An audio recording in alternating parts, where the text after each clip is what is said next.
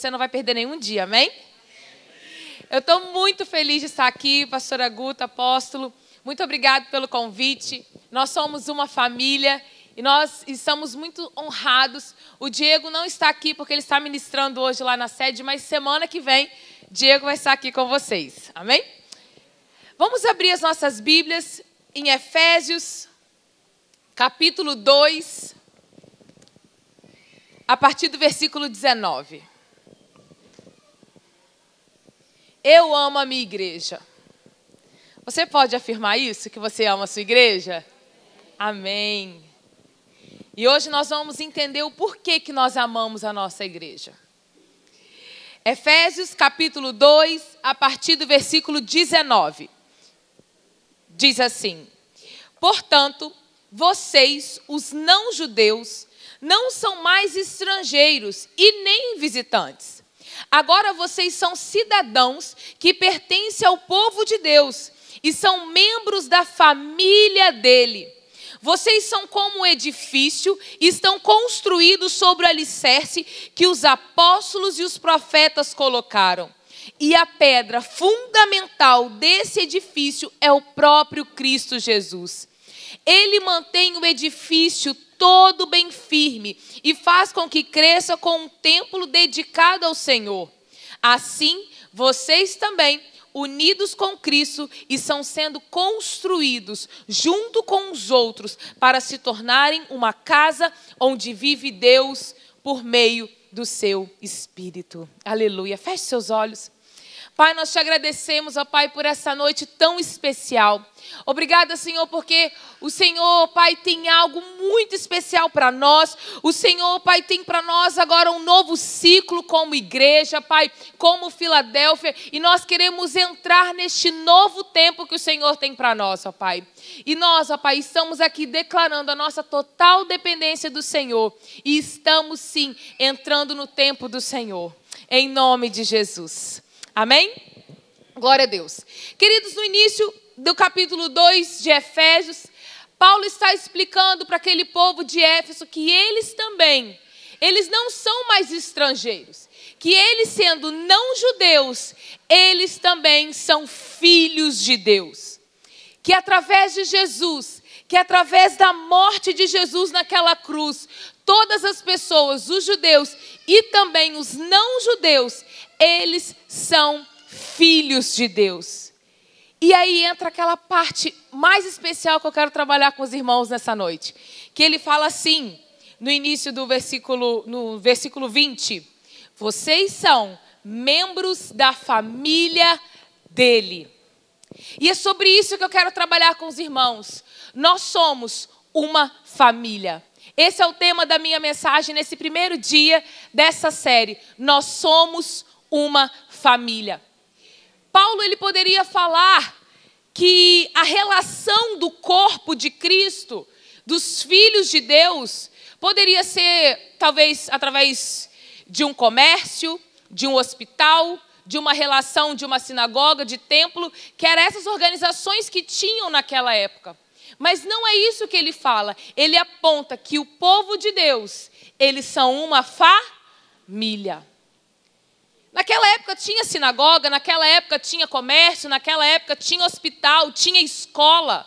Mas não é dessa forma que ele relaciona os filhos de Deus. Ele fala que o relacionamento dos filhos é a partir de uma família. E é dessa forma que hoje que o Senhor está nos alinhando, que é dessa forma que nós devemos nos relacionar, como uma família.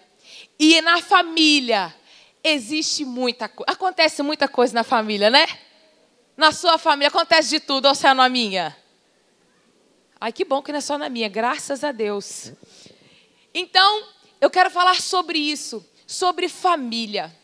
Como que são as nossas relações a partir da nossa família. E buscando no dicionário, eu encontrei uma definição de família que eu gostei muito. Eu quero ler para os irmãos. Diz assim: Família, o que, que significa? Grupo das pessoas que compartilham a mesma casa, especialmente os pais, filhos, irmãos e etc. pessoas que possuem relação de parentesco, pessoas cujas relações foram estabelecidas pelo casamento, por filiação ou pelo processo de adoção. Eu sou uma mulher pentecostal, né, pastora Guta? Pastora, aprendi com ela, tá? Então, quando eu li essa definição, eu falei assim: glória a Deus. Até a definição do dicionário a gente fala glória a Deus. Mas eu quero dividir essa definição em duas partes para a gente estudar um pouco esse significado de família que vai trazer sentido para você hoje.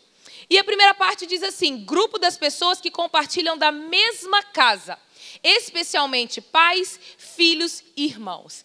Eles compartilham a mesma casa.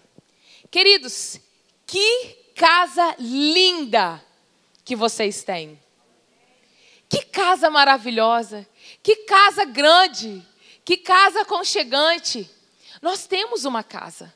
Vocês têm uma casa. Eu não quero falar vocês, eu quero falar nós, que isso aqui também, eu, eu faço parte disso aqui.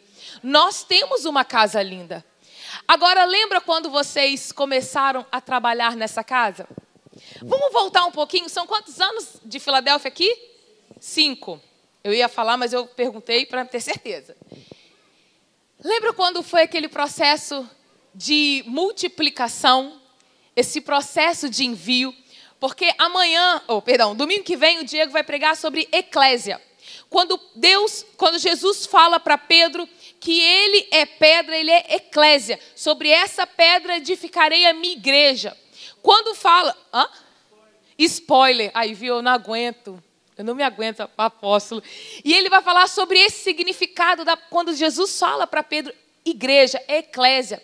E, eclésia significa enviados para fora. Mas antes da gente ser enviados para fora, a gente primeiro tem que se ajustar aqui dentro. Então, essa primeira mensagem é sobre isso, sobre esse ajuste em família que nós precisamos de ter para ser lançados. Mas os apóstolos já passaram por esses ajustes há muito tempo. E há cinco anos atrás eles foram enviados. Vocês foram enviados para uma nova terra.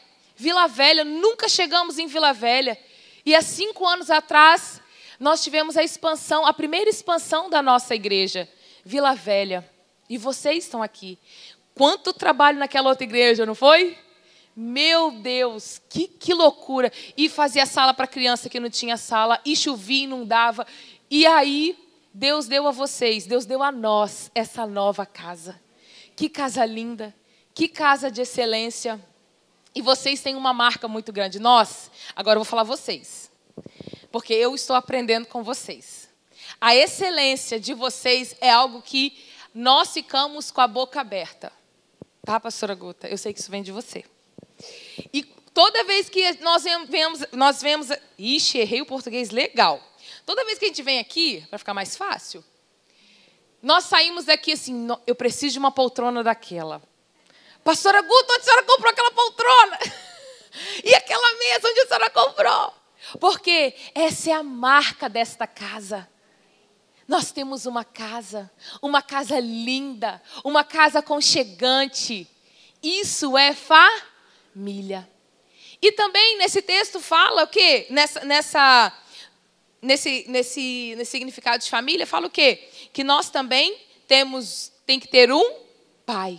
Compartilha um pai. Abra sua Bíblia em 1 João capítulo 3, só a, parte, a primeira parte desse versículo. Eu vou ler por causa do tempo. Diz assim: Vejam como é grande o amor que o Pai nos concedeu. Sermos chamados filhos de Deus e que de fato somos. Nós temos uma casa e também nós temos um pai. Um pai que entregou o seu melhor, o seu único filho, para morrer na cruz, para que nós tivéssemos acesso totalmente a Ele. Para que realmente nós tivéssemos tudo dele e ter uma vida eterna com Ele. Queridos, quando Deus criou o homem, Deus criou Adão, e tudo aquilo que ele criou antes de Adão, Deus falava bem assim: Isso é bom. Isso é bom. E aí, quando Deus cria Adão, Deus fala algo que não estava bom naquele lugar de perfeição. Então, o que, que não estava bom dentro de um jardim perfeito? A palavra diz assim: não é bom que o homem esteja só. Far-lhe-ei uma auxiliadora que lhe seja idônea. Queridos, Adão estava triste. Adão estava mal. Gente, já viu o apóstolo Marcos sem pastor Agudo? Como ele fica triste? A cara dela. Adão estava triste. Adão não estava legal, não. E aí Deus formou quem? Eva. E quando Deus forma Eva, modela Eva, a palavra fala bem assim: isso é muito bom. Desculpa, homens, mas nós mulheres somos o muito bom de Deus. Amém? Foi mal, desculpa, sem querer essa. Mas nós somos o muito bom de Deus. E a partir disso, formou o que? A primeira família. Ele poderia ter criado qualquer coisa e qualquer tipo de relação, mas o primeiro, a primazia de Deus foi o que? A família. É a primeira relação e a mais importante da terra, é a família. E depois da criação da mulher, Deus falou assim: agora governem. Isso aqui tudo é de vocês. Governem tudo, multipliquem, porque isso aqui é tudo de vocês. Mas tudo será governado a partir da família. Mas o homem pecou. O homem pecou. E com o pecado do homem, ficou o quê? Esse vácuo, essa distância entre Deus e nós. Então Deus enviou quem? Jesus. E Jesus, ele com seu sangue, ele remiu a família para si. E agora a sua, a sua noiva, essa nova família é a igreja. Vocês estão entendendo? Então nós temos um pai. E a outra parte que eu encontrei no dicionário fala assim: pessoas cujas relações foram estabelecidas pelo casamento, por filiação ou pelo processo de adoção. Em Efésios 1:5 diz assim: "E com seu amor nos predestinou para sermos adotados como filhos por intermédio de Jesus Cristo, segundo a benevolência da sua vontade. Então nós temos uma casa, nós temos um pai e nós e temos muitos irmãos. Agora vira para o seu amigo do lado e fala assim: Você é meu irmão. Que privilégio você tem de ser meu irmão.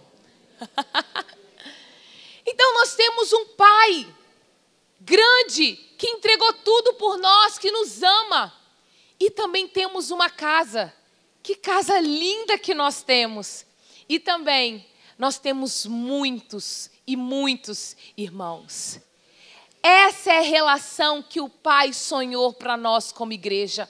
É uma relação de família. Mas é no meio da família que nós crescemos.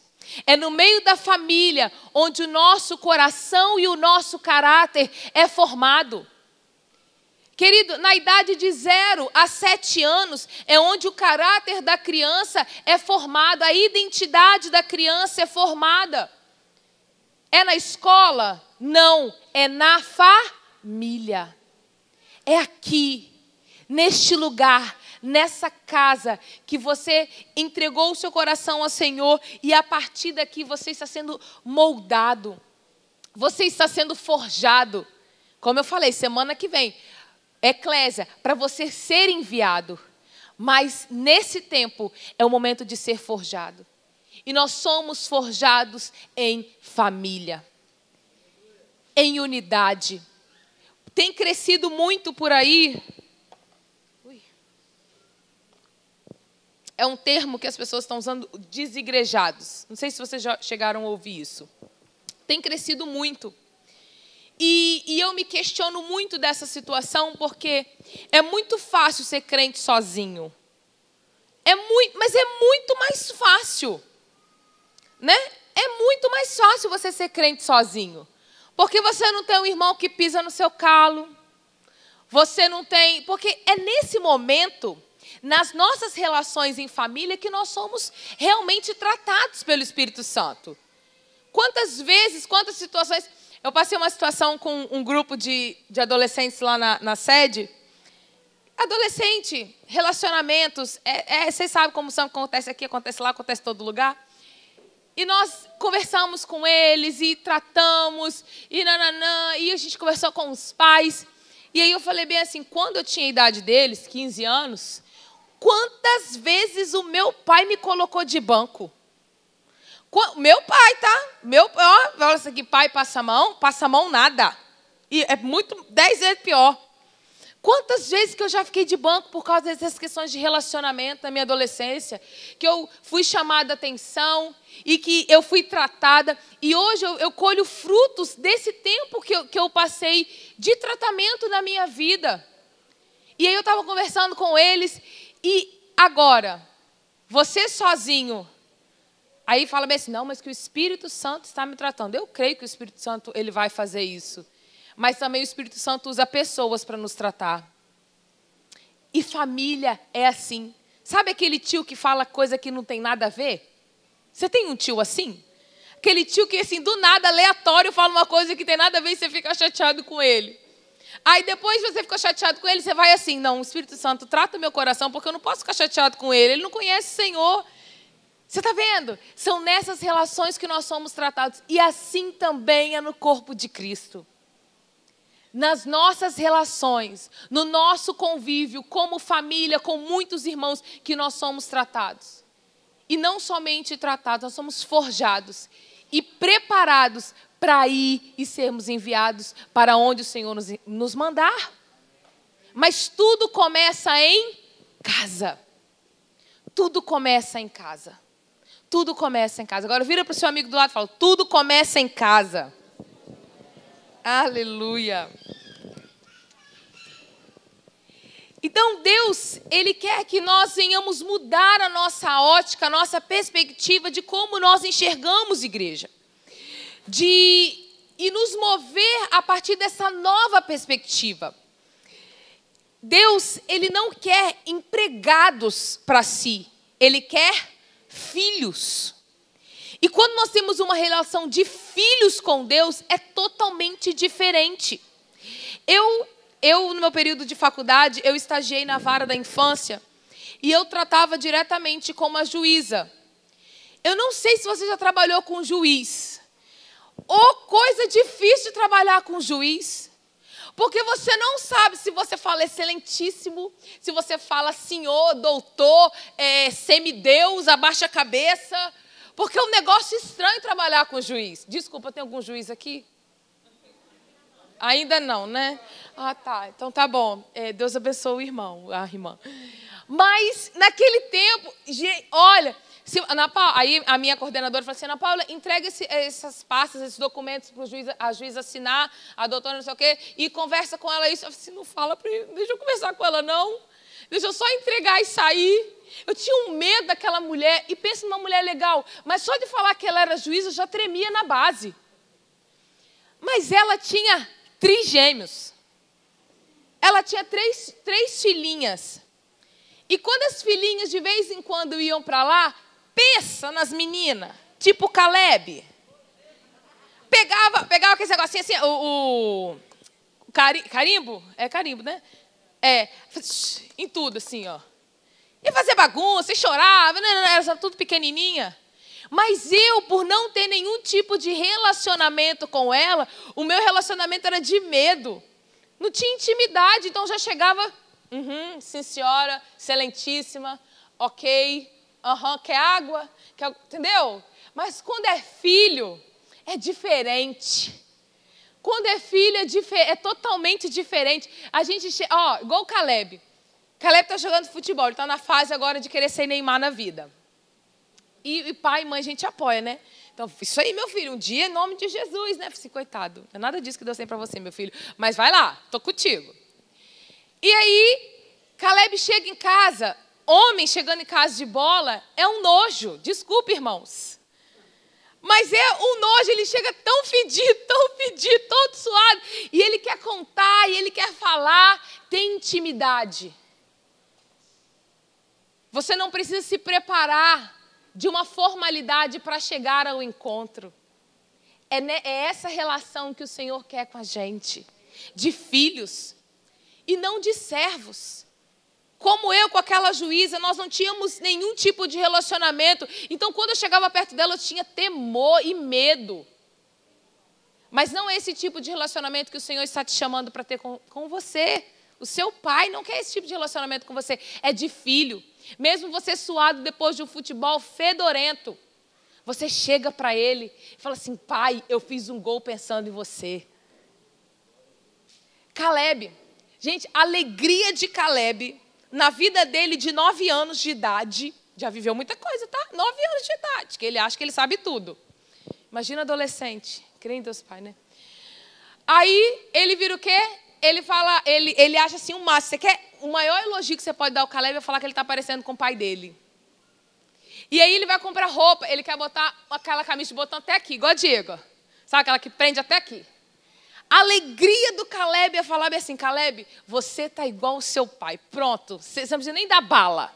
Não precisa nem dar uma bala para ele que ele está feliz. Por quê? A alegria do filho é manifestar o pai. Você está entendendo? E quanto maior a intimidade que nós temos com o nosso pai, nós manifestamos ele ao mundo. Esse, essa que é a nossa função como família. A nossa função como família é representar o Pai aqui na terra.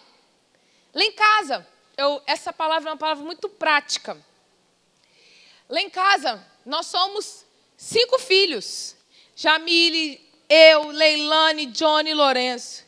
Aí, quando as pessoas assim de fora que não conhecem muito nossa família, falam assim: Nossa, Leila, mas a Jamile, o Johnny e, e a Leilane é a sua cara. Mas a Ana Paula é cagada cuspida do apóstolo. Por que, que eu tenho que ser a cagada cuspida? Não entendi, não entendi nada. Mas pensa no orgulho que me dá de falar que eu sou parecida com meu pai. Você está entendendo? É, é essa, esse que tem que ser o nosso sentimento de mostrar ao mundo quem é o nosso Deus. Pedro, Pedro, Jesus foi preso e, e ele estava ao redor, ali no meio da multidão. E por três vezes, pessoas diferentes, distintas, virou para Pedro e falou bem assim: Você estava andando com ele, o seu jeito é igual ao dele, é igual ao de Jesus. E ali ele nega Jesus três vezes. Mas as pessoas foram falar com Pedro porque ele parecia com Jesus, pelo seu nível de intimidade. Quanto mais íntimos nós somos do Pai, mais nós manifestamos quem Ele é. Jesus falava isso em todo o tempo. Eu faço aquilo que eu vejo o meu Pai fazer. E o reino de Deus é o que? Justiça, alegria, paz, justiça e alegria. É isso. Essa é a nossa função como família, de levar ao mundo o reino de Deus, paz, justiça e alegria. Queridos, nesse, nesse período de que estamos de pandemia, que eu creio que já estamos na, nas retas finais, entrando num outro momento, o que as pessoas estão precisando é essa alegria que você tem. É essa alegria que você tem de, de ser filho e filha de Deus. Tem um dado, ano passado, eu fazendo a minha pós em 2019, até 2019, os maiores, a maior quantidade de beneficiários pelo INSS era por acidente de trabalho, até 2019, isso ano passado. E eles estavam prevendo que em 2020, isso ninguém nem pensava em pandemia, que o maior número de beneficiados do INSS seria por doenças psicossomáticas, depressão, síndrome do pânico, ansiedade, sem pandemia. Agora imagina com a pandemia. Você conhece alguém que está com algum tipo de doença psicossomática? Depressão? Levanta sua mão. Depressão, crise de ansiedade, síndrome do pânico. Você conhece? Essa pessoa precisa aquilo que você tem. Você está entendendo? Alegria. Alegria, justiça, paz. Essa paz que excede todo entendimento que você tem, essas pessoas também precisam. Então, o Senhor nos chama, aquilo que nós vemos o nosso Pai fazer, nós também vamos fazer e mostrar ao mundo. Essa é a nossa função como igreja, essa é a nossa função como família. Mas tudo começa na família. Tudo começa nas nossas relações aqui dentro. Nós somos formados aqui dentro. Nós somos ajustados aqui dentro. E eu quero mostrar para vocês de uma forma muito prática de que tudo realmente acontece em família. E quando a nossa família é uma família funcional, quando a nossa família tem honra, nós somos potencializados em nossos processos e no nosso propósito. E vocês e nós temos uma casa saudável. Nós temos uma casa que é bálsamo de cura para todos que chegam. Mas tudo acontece em família. E uma das festas, vocês estão entendendo, amém? Eu, eu sou doida para arrancar as máscaras de todo mundo, pastora. Porque fica todo mundo. Eu só, a gente só vê olho, eu gosto de ver expressão, que eu sou bem expressiva. E uma das festas mais comuns das famílias brasileiras é o Natal, não é? O Natal é uma das festas mais tradicionais que nós temos como família brasileira, que realmente junta todo mundo. É aquele junta-prato geral, é ou não é? É o Natal. Nos Estados Unidos é outra festa, é a Thanksgiving, que é de ações de graças. Aqui no Brasil, a nossa ação de graça é o Natal. E no Natal de todo mundo tem a sua tradição. E o nosso Natal da minha família também tem a tradição. E a primeira coisa, nós escolhemos onde será o Natal. E o Natal na nossa família é sempre na casa da mamãe e do papai. Mamãe e papai. Por quê? Porque naquela casa tem história. A nossa casa, porque mesmo que todo mundo casou, ainda é a nossa casa. Sabe aquele sentimento de que é nosso? Você também tem o um sentimento quando você chega na casa dos seus pais? Que você tem, que você pertence àquele lugar. Que por mais que você já cresceu, que você tem filhos, aquele continua sendo seu quarto. É porque ali tem história, ali tem memórias. Aquela casa especial e você se sente pertencente àquela casa e aquela história. Assim também é o nosso sentimento com a nossa casa. Com essa casa. Aqui nós temos história. Pensa como que você chegou a essa casa alguns anos atrás. Misericórdia, assim, misericórdia, pastora. Pensa como que você chegou. Você tem história aqui, você tem raiz aqui. O quanto que foi o seu processo de lapidação do Espírito Santo neste lugar. E aqui tem, sabe o que? Intimidade. Porque eu chamo meu pai e minha mãe de mamãe e papai até hoje, desse tamanho, com 31 anos. Não, desculpa, eu tenho 32. Eu chamo mamãe e papai. Porque dentro de casa tem intimidade. Agora pensa o quanto que você já cresceu aqui. Você tem história nesse lugar. Eu lembro como Joaci, pastor Joaci, pastora Mara, lá atrás, e hoje são pastores aqui. Como que a gente se alegra? Tem história aqui, tem legado aqui. E os meninos estão aí, tudo crescendo. E estão seguindo o mesmo legado em nome de Jesus. Nós temos histórias na nossa casa, nós temos legado dentro da nossa casa, nós temos raiz dentro da nossa casa. E depois que a gente decide onde vai ser o nosso Natal, o que, que a gente começa a pensar? Não sei na sua casa, na minha sim. Nós pensamos no cardápio. O que, que será o cardápio de Natal? E por mais que a gente pense um monte de coisa, é sempre o mesmo, é ou não é? A gente olha na internet o ano todo, não, mas esse ano eu vou fazer isso, acaba você fazendo a mesma coisa. É sim, irmã, ah, irmãos, eu sei que é. E lá em casa, como que funciona? A minha mãe, ela faz o bacalhau. Que delícia o bacalhau da minha mãe. Um dia, pede para ela fazer para você que ela faz. O bacalhau da mamãe é uma delícia. E depois do bacalhau da mamãe, vem o pernil da minha tia Lia. Pensa no pernil maravilhoso da minha tia Lia. E aí, vem eu. Eu sou a farofeira da família. Eu faço a farofa. Toda reunião da família é a minha farofa, que eu amo uma manteiguinha. Então, eu faço sempre a farofa e o salpicão. Essa, todo Natal, essa é a minha receita. E aí vem a Leilane e o Pablo.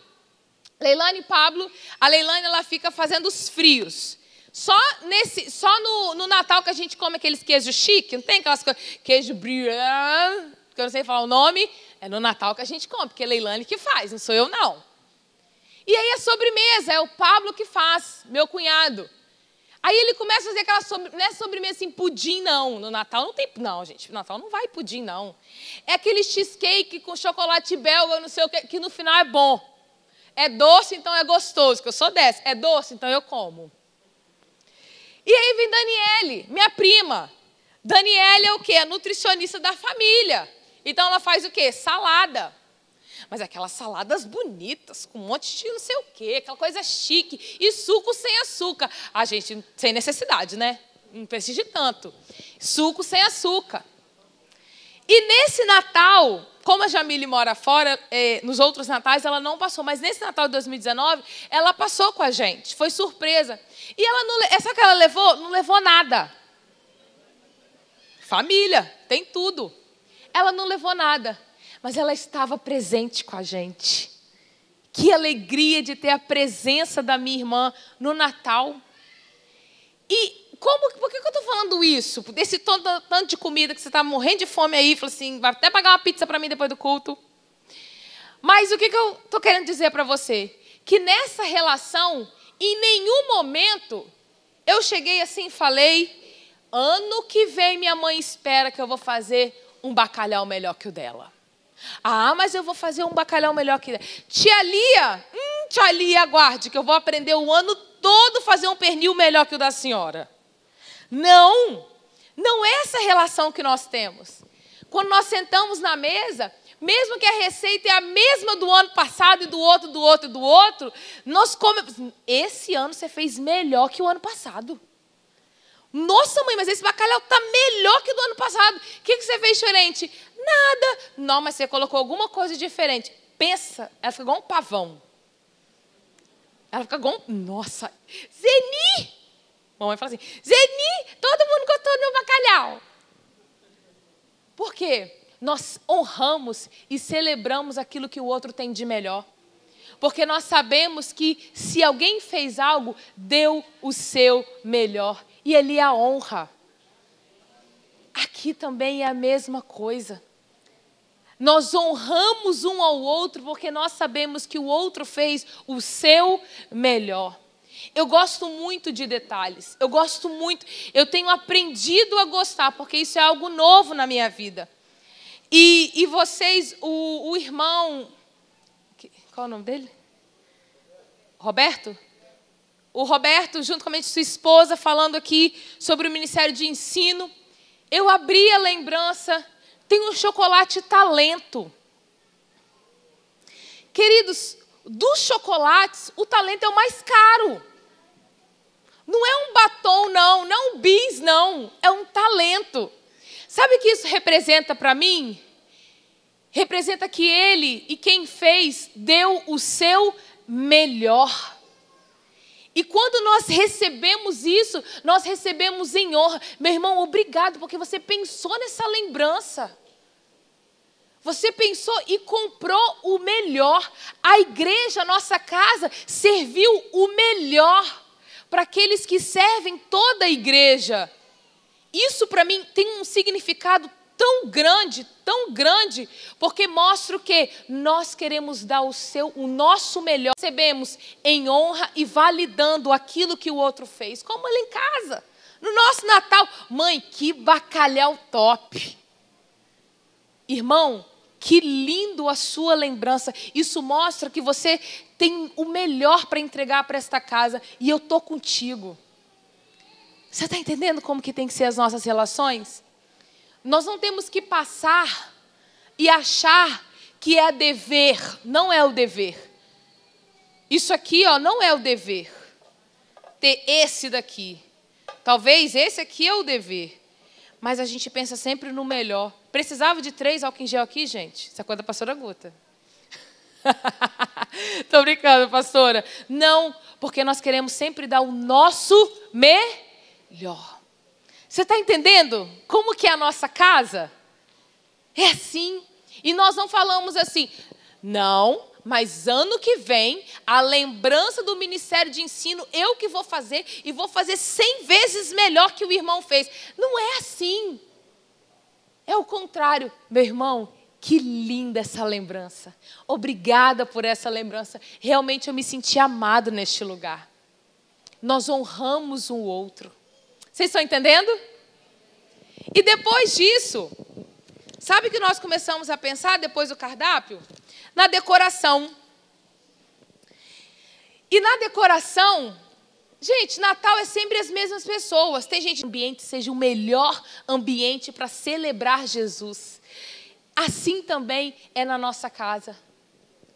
E isso, como eu falei no início, é uma marca muito grande dessa casa, que é a excelência. Vocês têm, têm, algo aqui que é muito precioso. O nosso apóstolo é muito precioso. Mas a nossa pastora Guta. Né? Desculpa, tá, apóstolo? Foi mal, tá? Eu te amo. Mas a nossa ela é excelência. Ela respira excelência. Eu valido muito isso na, na nossa pastora Guta. Como que eu aprendo, como eu falei no início? Nós queremos o que? Deixar o melhor. Que fica impresso dentro do seu coração o melhor. Nós agora construímos na sede a nossa cantina. Por 19 anos nós nunca tivemos cantina. Cantina não, cozinha dentro da igreja. Que tristeza, irmãos. Imagina fazer café colonial, fazer jantar de casais sem cozinha. Que batalha espiritual para o negócio acontecer. Que luta. E hoje nós temos então nós nos organizamos como família para comprar os utensílios da nossa cozinha. Se você chegar na nossa cozinha, ela tá linda. Porque é a nossa casa. Porque tem gente que liga para a gente bem assim: Ô pastora, eu, eu tenho uma geladeira aqui para doar para a igreja. Meu coração até acelera. Porque muitas pessoas, quando não têm esse entendimento que na nossa casa é o melhor, elas querem. Ah, aí tá, comprou a geladeira nova, mas a geladeira velha está com defeito e quer dar para onde? Para a igreja. Esse tipo de comportamento não faz parte da nossa cultura. Porque o que tem que ter aqui tem que ser o nosso melhor. Não é aquilo que estragou na sua casa que tem que vir para cá. Aqui tem que ser o nosso melhor, porque a nossa essência é o quê? Ser extraordinário, ser excelente. E é isso que nós estamos ensinando para nossas crianças. Isso eu aprendi com os meus pais. Mas os meus pais aprenderam com as suas mães. A mãe do meu pai e a mãe da minha mãe, elas eram zeladoras da Igreja Batista de Colatina. As duas. Eles aprenderam a zelar pela igreja. Eles aprenderam a cuidar da igreja, a limpar a igreja. E eles fizeram isso. Papai tem 40 anos de ministério. Ontem nós tivemos a confraternização do ministério de louvor. Sabe onde que meu pai estava no sábado de manhã dele? Limpando o jardim da igreja. Ele precisava de fazer aquilo? Não precisava, gente, é só pagar alguém para fazer. Mas ele, ele entende que é responsabilidade dele cuidar daquilo que ele faz parte. É diferente família e restaurante. Restaurante, você chega lá para comer. Se o garçom demorar a te atender, você já fica chateado, né? Você já fica incomodado. E aí chega a sua comida. Se a comida não for legal, você reclama. E sai de lá assim, poxa, paguei caro e a comida não é boa. Você não tem nenhum tipo de responsabilidade com aquele lugar. É um restaurante.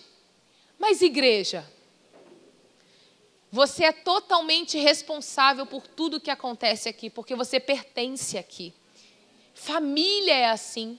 Você faz parte, você tem o seu lugar. Eu sou a número dois. Como assim? Eu sou a filha número dois. E eu tenho as minhas responsabilidades de filha número dois. Como Leilane, Johnny, Jamile e Lourenço. Nós, o que? Pertencemos àquele lugar, então nós temos responsabilidade naquele lugar. E aquilo que você faz, amado, os seus filhos estão vendo.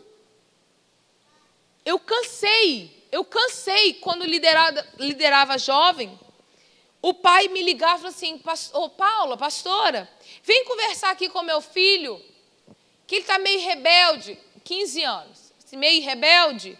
Ah, tá, nós vamos. Íamos fazer a visita, o menino vinha para o gabinete para conversar. E aí o menino falava assim: Olha, pastora, não faz sentido eu ficar na igreja onde os meus pais, depois do culto, chegam em casa e falam mal do pastor. Agora eu tenho idade para decidir o que eu quero da minha vida e eu não vou. Se meus pais falam lá que, que lá tem isso, que lá tem aquilo, que o irmão é tal, para que, que eu vou para lá?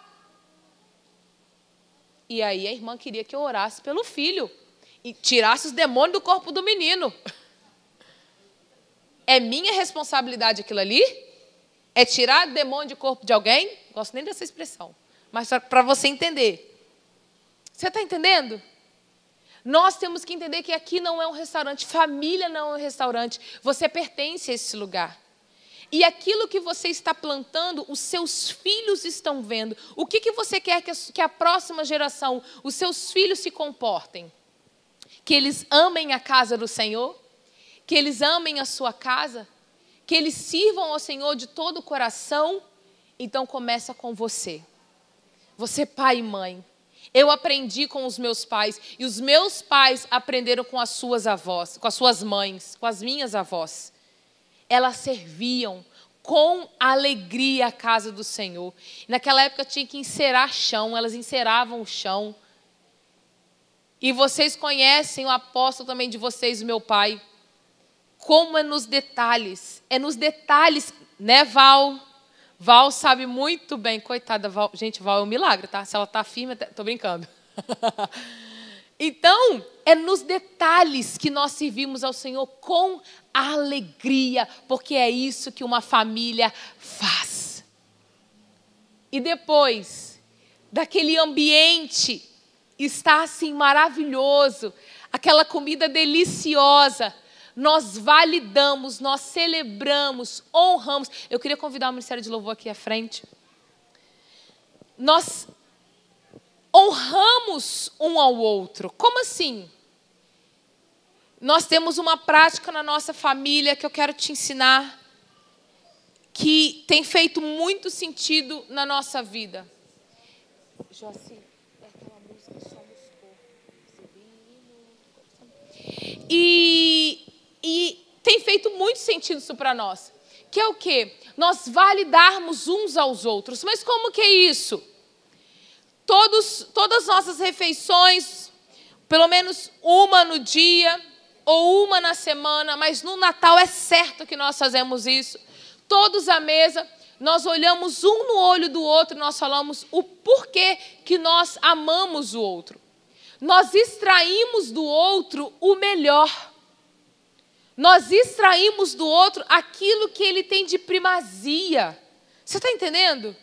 Eu não, não vou validar alguém por aquilo que ele fez de errado. Ah, mas eu já te perdoei, né? Não.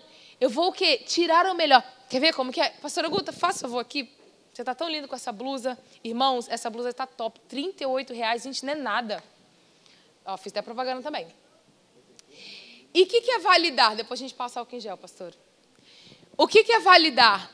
É a gente olhar no olho e declarar por que, que a gente ama. Não é falar os defeitos. Família é assim. Família, a gente extrai aquilo que tem de melhor. Pastora, como que eu cresço com a sua vida? Obrigado, porque tudo que a senhora faz, a senhora me ensina.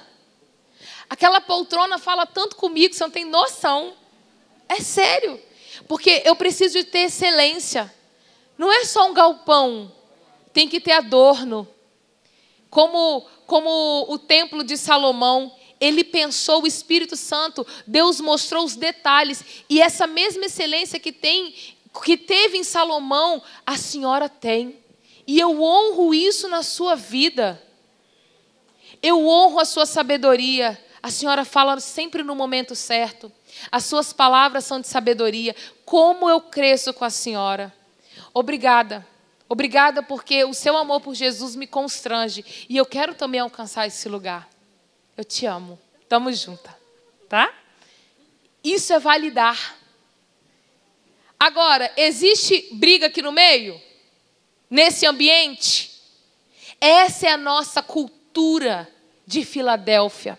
Essa é a cultura da nossa família Filadélfia. É um validando o outro, declarando o nosso amor, declarando o quanto que o outro é especial. E nesse ambiente que nós crescemos. É nesse ambiente que os nossos filhos vão crescer. É nesse ambiente que Jesus virá com uma leveza tão grande, porque aqui há amor e graça e honra. Vocês estão entendendo? E isso não tem que ser só no Natal. Isso tem que ser todos os dias. Isso tem que ser todos os dias. É todas as refeições que nós declaramos um para o outro. Eu falo para o meu esposo, amor, obrigada. Obrigada pelo seu amor, obrigado pelo seu carinho, obrigado porque você tem uma palavra de destino para nossa casa. E aí eu olho para o Caleb. Caleb, você é um cara forte, você é o nosso guerreiro, você é o profeta. E a gente olha para Dandan, a gente já fala assim: ah, Dandan, que ele é fofo, você é a nossa fofura da casa, você é o melzinho da casa. E no meio desse ambiente eles estão crescendo e amando um ao outro. Vocês estão entendendo? Porque nós somos um corpo, nós temos uma casa. Nós temos um pai e nós temos muitos irmãos. É por isso que nós amamos a nossa igreja, porque nós somos uma família. E é na família que o nosso coração é formado. É na família que nós crescemos. E nós crescemos sobre a plataforma de honra e de validação. Não de extrair do outro o que ele tem de pior, mas extrair do outro aquilo que ele tem de melhor como a minha irmã. Ela chegou no Natal, ela não levou nada, porque ela tinha acabado de chegar de viagem. Mas nós celebramos quem ela era para nós. Não é sobre aquilo que você faz, é sobre quem você é.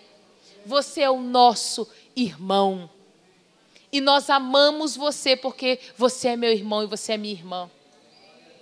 Vocês estão entendendo? Fica de pé no seu lugar porque agora a gente vai colocar de, em prática. Como eu falei, essa mensagem é uma mensagem muito prática. Eu sei que você não pode abraçar, mas eu sei que você pode olhar um para o outro e falar. E nós vamos, antes de orar para finalizar, você vai sair no meio dessa igreja. O bom é que aqui é muito grande, essa casa é muito grande. Você vai validar todo mundo que está aqui. Pastora Mara, eu te amo por causa disso, disso, disso. Val, eu te amo porque você é uma mulher forte. Como eu aprendo a ser forte com você. Você está entendendo? Aprenderam como que nós vamos validar e honrar? Então, no meio, nós vamos cantar esse louvor agora. E você vai sair no meio da congregação, no meio dessa casa, e vai começar a validar todo mundo que você conhece, porque a nossa cultura, a cultura da família Filadélfia, é uma cultura de honra, é uma cultura de validação, e no meio desse lugar nós somos edificados, nós crescemos, o nosso caráter é formado, mas pelo nosso melhor e não pelo nosso pior. Amém?